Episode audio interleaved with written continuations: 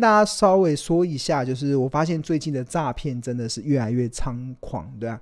然后很多会盗用庆荣老师的呃照片，甚至有一些盗用我在媒体上的一些影片，甚至有在其他的媒体中的一些照片跟采访的一些内容，来假装好像是我在做一些广告跟行销。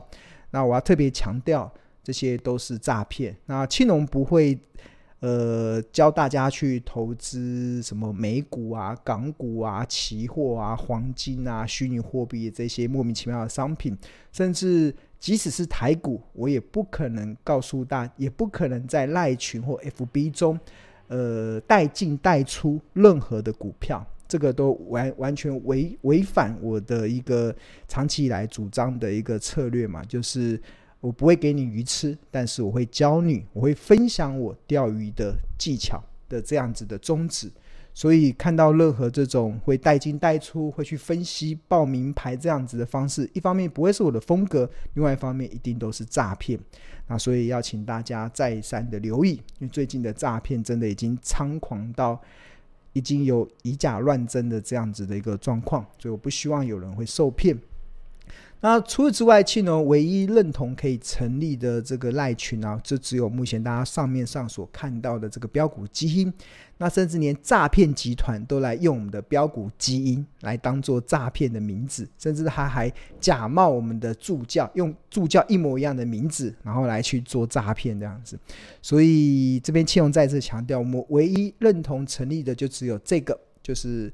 呃，标股基因的这个免，这是现在免费可以加入的。然后我们在即使在这里面，我们也不会报名牌，也不会带进带出，所以大家一定要明辨这个真这个跟诈骗集团的差别。所以是非常欢迎大家还没有加入的，可以可以扫描这个 QR code 加入到这个免费的赖群，然后可以享受到第一手的股市资讯跟市场赢家的观点。那我们里面也有一些。呃，亲切的客服，还有一些专业的助教，还有热心的学长姐，可以提供你在投资的路上不会那么感觉到自己在孤军奋战。我们就提供一个交流的平台，希望能够帮助到大家。好，那今天的节目的主题其实是有特别提到这个新兴市场教父嘛，还有特别提到说他把他的钱投资到台湾，哇，这个这个人的话要好好的听哦，因为这个新兴市场教父莫比尔斯他在二零一四年的时候，当台股还在八千八百点的时候，他就发表了他认为台股会站上两万点这样子的论点。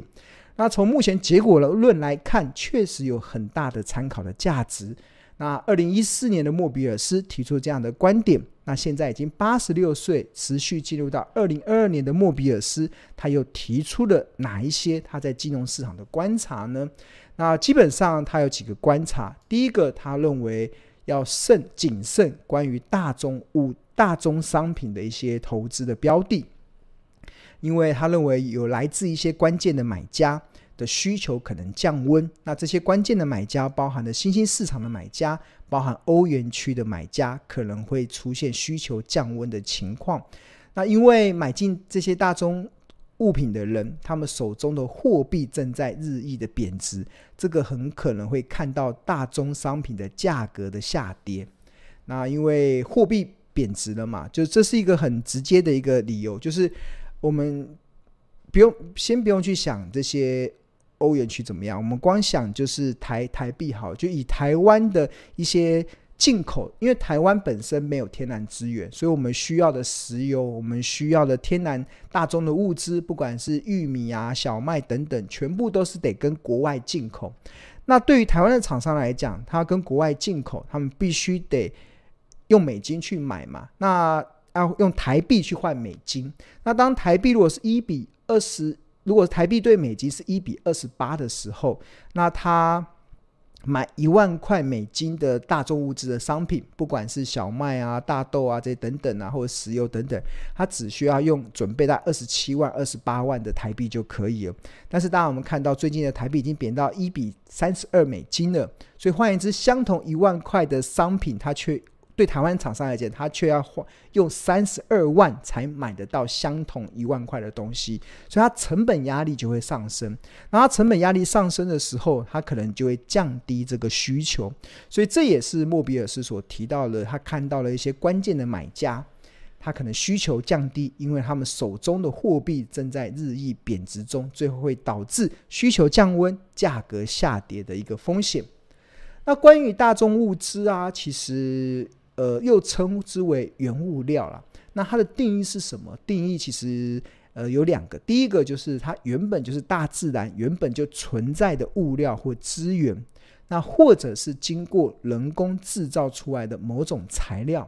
那不管是大自然原本就存在的物料资源，或者是经过人工制造出来的某种材料，它对于制造业或者对很多行业来讲，它都是重要的原料。那这个大众物资它包含了哪些？包含了像能源，包含了像矿石，包含了像食物。能源里面有包含了石油啊、天然气啊、煤炭。那矿石有包含金银铜铁铝镍。对啊，今呃，我记得今年的时候还出现妖镍行情嘛，那这个铜就称之为铜博士，所以这个都是很重要的一个大众物资。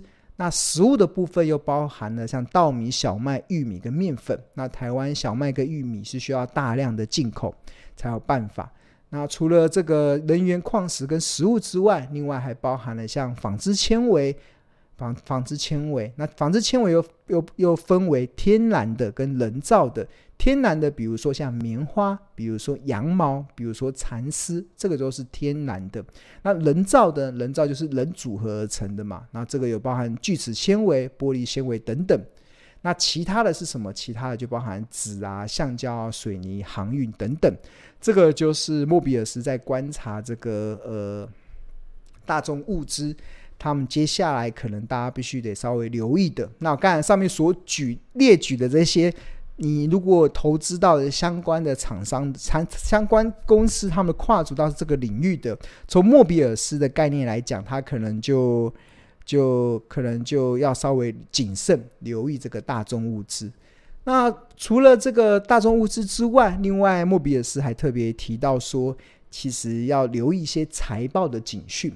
那这个财报的警讯包含了两个部分，一个就是它本身的资本报酬率偏低的公司，这可能不太好；第二个就是要对负债比过高的公司都要保持谨慎，对吧？保持谨慎就是尽量要呃少碰为妙了。对，是这就是财报要留意的警讯，就是对于资本报酬率低，甚至对负债比高的公司，可能都需要保持谨慎。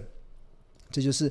莫比尔斯的这些看法嘛，那至于这个负债比的部分，其实当然我们会看总金额的总总总报，呃呃，应该说负债比的部分，我们会去观察所谓的流动比率跟速动比率嘛。那流动比率要在两百趴以上，那速动比率要在一百趴。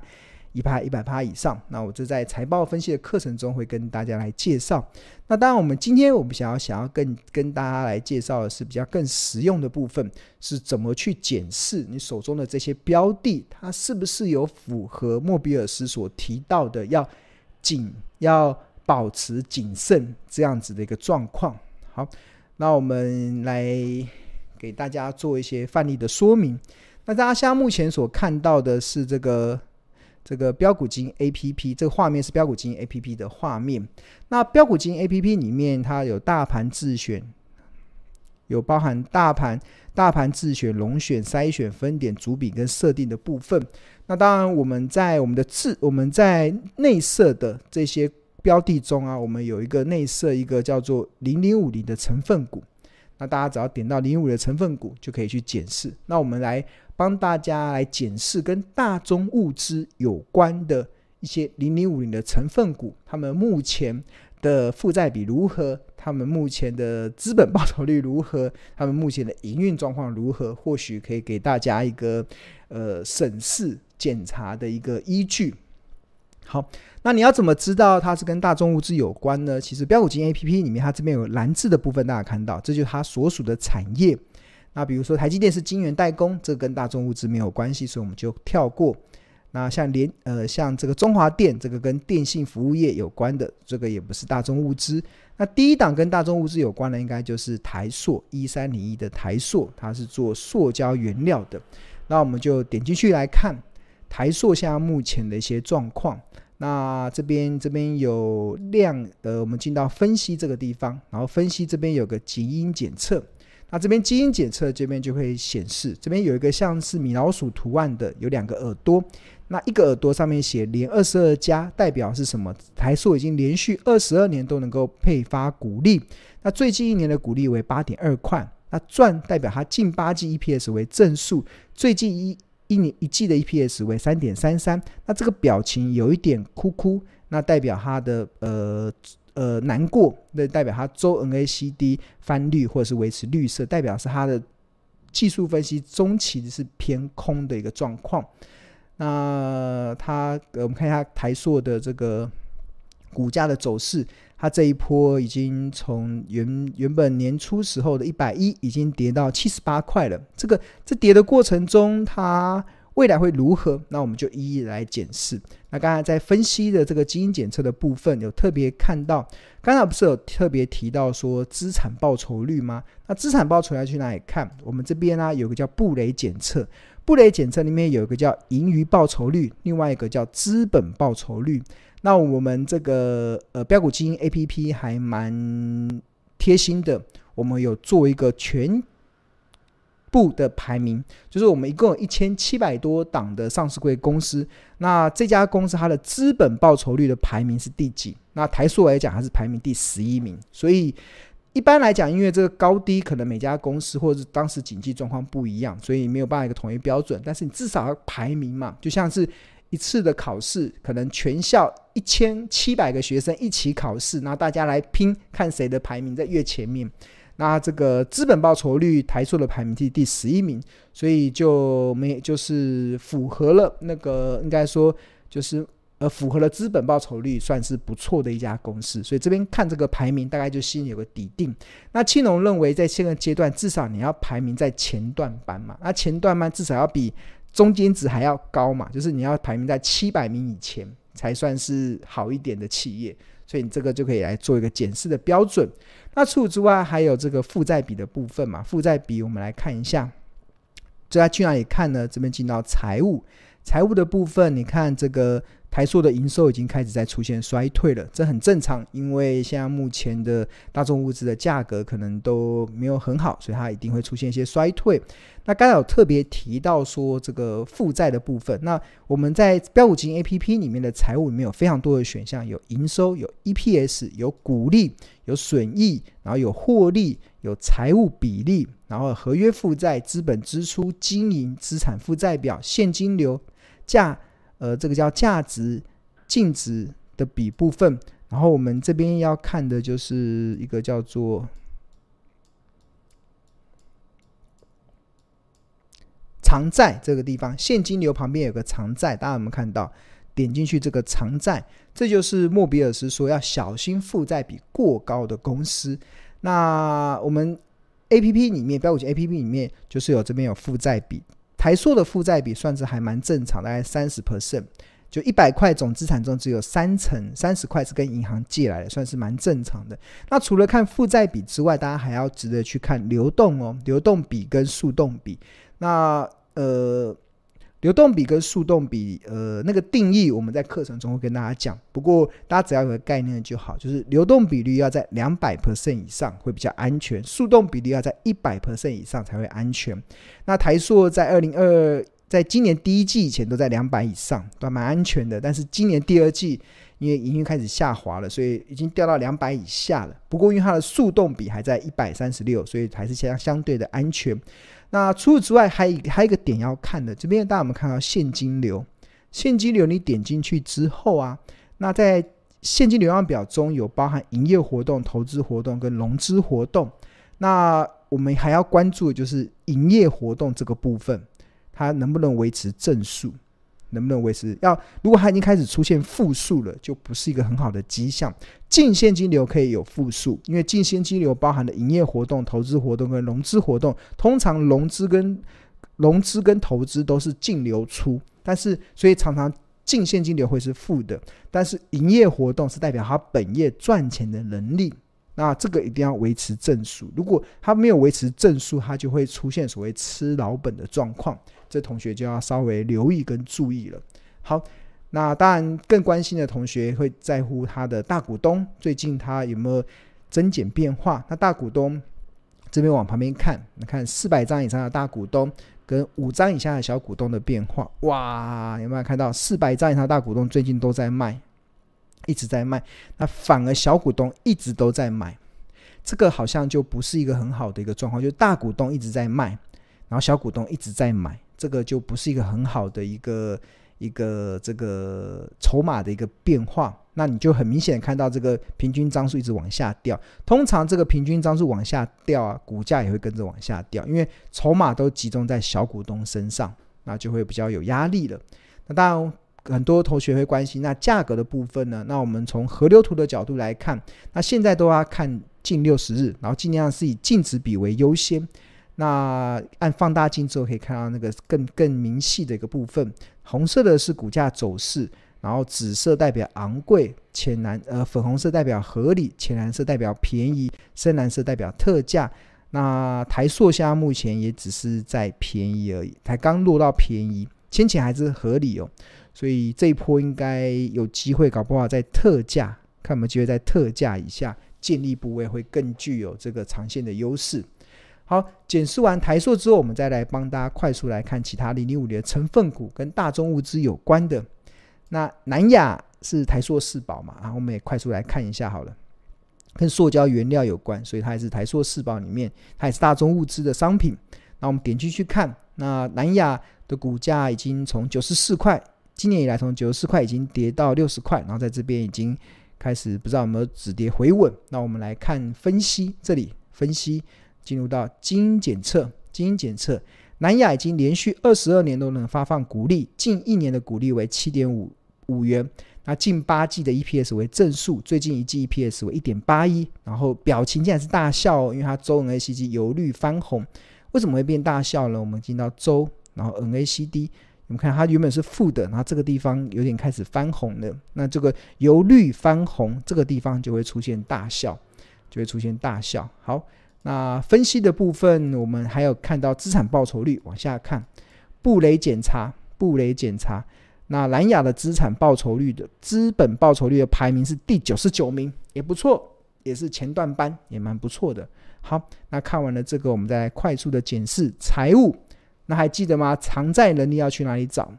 一张负债比例就要进入到这个这边现金流旁边有个偿债，点进去。流动比例一六六，速动比例一二一二一二四，负债比例是十二趴。你速动比率正常，但是流动比率已经，呃，跟第二季比起来已经有衰退蛮多，已经掉到呃不是安全的一个状况。安全是两百，先前都安全，现在已经掉了。那接下来你就必须得再检视它的现金流。那只要现金流还是正数的，那就不用太过担心。那现金流目前看起来都还是正数，所以不用太过担心。那另外大股东的部分。哇，也是一样，持续的下降。我们看，呃，摘要部分，持股四百张跟持股五张，持股四百张以上的大股东跟持股五张以下的小股东的变化。那大股东最近好像有买有卖，这个跟台塑一路卖比较不一样。那小股东这个部分目前还看不出什么所以然。好，那河流图的部分一样进入到六十天进，进入到这个。净值比的部分，那现在南亚正进入到这个，呃，还在这个合理的范围，合理的范围，所以看看它接下来有没有更低点可以去做一些承接，那个长线的布局会更有优势。好，那我们再继续来检视零零五零成分股中跟大宗物资有关的哦，还有中钢，哎，这个很多投资人呃前仆后继买进的一档股票中钢，那它最近的这。今年以来，股价已经从四十块跌到了二十二十六块嘛，没看错，二十六点二，这是前破的最低点。那来看一下分析，基因检测这边有个基因检测，我们经常叫标股基因。那大家进入到分析，就第一个先看基因检测，基因检测里面，那。中钢已经连续二十二年能够发放股利，最近一年为三点一块，那近八季 EPS 为正数，最近一季的 EPS 为零点六五，那表情有点难过，它周 MACD 是翻绿的，那它的资本报酬率是如何呢？一样往下滑，布雷检查这边有个资本报酬率的排排名，中钢是六二三，嗯，中段班也也没有到很差的状况，好，还 OK，还勉强及格。那我们进入到财务的部分，财务的部分就进入到这个偿债的部分来看，偿债，哇，中钢的速动比率已经掉到一百以下了，剩二十八，流动比率剩一百零八，这个要稍微留意一下哦，因为。不过，因为中钢长期的速动比率都很低，是因为它的存货应该是一个蛮大的因素。但是速动比率这样子不到两百，因为它长期都不到两百，所以这可能是它产业的常态。那但是有一个一定要检查，就是现金流。现金流哦，中钢第一季、第二季的现金流已经开始负的了，之前都正的嘛，所以要继续留意。如果它这个继续负下去，就有可能开始吃老本哦。那短线上就会有一些营运上就会有一些压力，这个的不得不去做一些提防。那大股东的部分，持股四百张跟持股五张的变化，四百张最近有在买，四百张以上大股东最近也买，然后小股东是在卖。诶，这个的筹码变化是一个好的变化，好的变化。那所以它的平均张数应该会在这个地方会开始慢慢勾脚上来。好，那就河流图的部分一样，进到近六十天的滚动式的河流图里面去看。那中钢的部分现在也进入，现在也在合理跟便宜之间。那如果还有往下跌，应该会有更好的长线的投资价值。好，那我们再看最后一档，我们看中钢完之后来看统一，看一下有谁？统一台泥好了，台泥台泥一零一，最近台泥跌了下下叫，对吧？跌了下下叫，我们看台泥。呃，年初的时候股价还有五十块，现在已经跌到三十一块了。那跌这么多，那未来该怎么检视呢？一样进入到分析，进入到基因检测。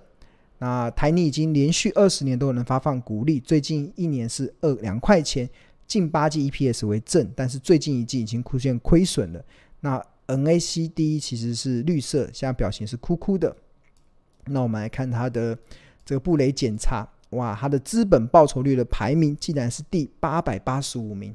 哇，这个要，这跟我印象，呃，当然产业别也有关啊。水泥可能是重资本的一个一个产业，那但是它的资本报酬率竟然只有八百八十五名，这个可能要要再干巴得加油一点，再再加油一点。好，那在财务的部分，我们来看一下台泥的偿债能力如何。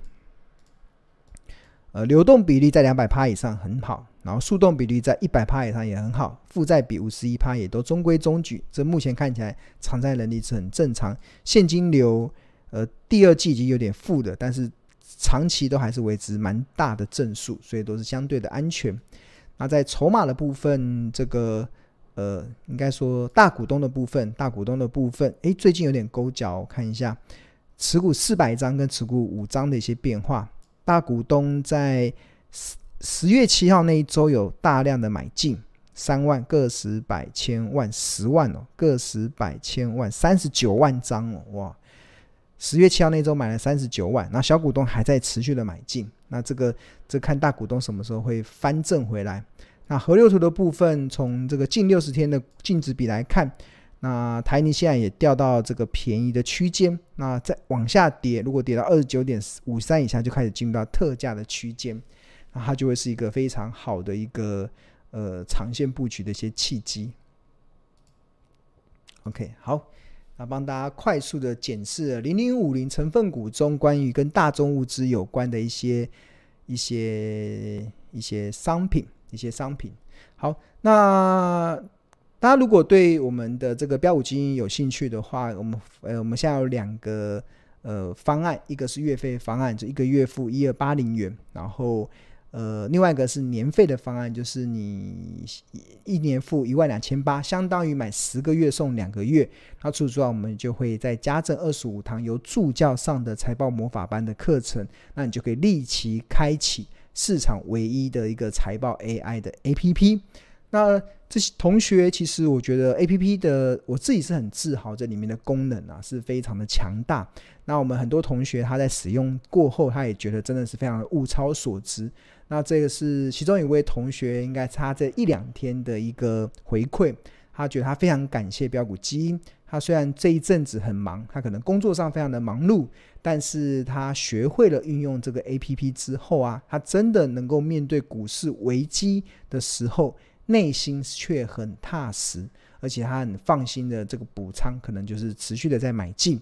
他觉得这款 APP 真的很好用，而且运用起来真的是很超值。这就是我们同学的一个回馈，所以我觉得我自己也很也很自豪了。我们这款 APP 它融合了非常多强大的功能，包含了财报分析的功能，甚至在企业评价上也提供了很好的解决的方案。在面对升息、联准会暴力升息的情况之下，甚至在面对经济衰退的风云呃风险之下，我们的 A P P 都能够适时的去在企业价值上去做一些调整，提供投资人、我们的订户非常有用的一些参考的依据。那除此之外，在筹码分析上也是非常的强大，对啊，这跟市面上其他相同的 A P P 比起来，其实我们完全拿最强的来跟我们比，我们都丝毫不逊色，对啊。那觉得我们不只结合了财报分析，甚至结合了筹码分析，真的是一个非常强大，而且还是不断在进步。优化精进的一款 APP，所以我相信，就像这位同学他说的，他在学会运用 APP 之后，在面对现在股市危机的时候，内心却很踏实。我觉得内心的踏实，这是现阶段大家还蛮需要的一件事情。那只有你心里踏实的时候，你才在市场的波动中，你才不会迷失的方向。然后最后，因为当你自己失去了方向，就像你就会开始慌张，你就会乱。当你乱的时候，你的节奏就会错。当你节奏错的时候，你就会做出很多愚蠢的交易的行为。那最后的最后的呃，所以我才一直说，理财前要先把你的心理好，那自然而然就可以帮助你在投资的市场中会比较顺利一点，甚至少走一点冤枉路。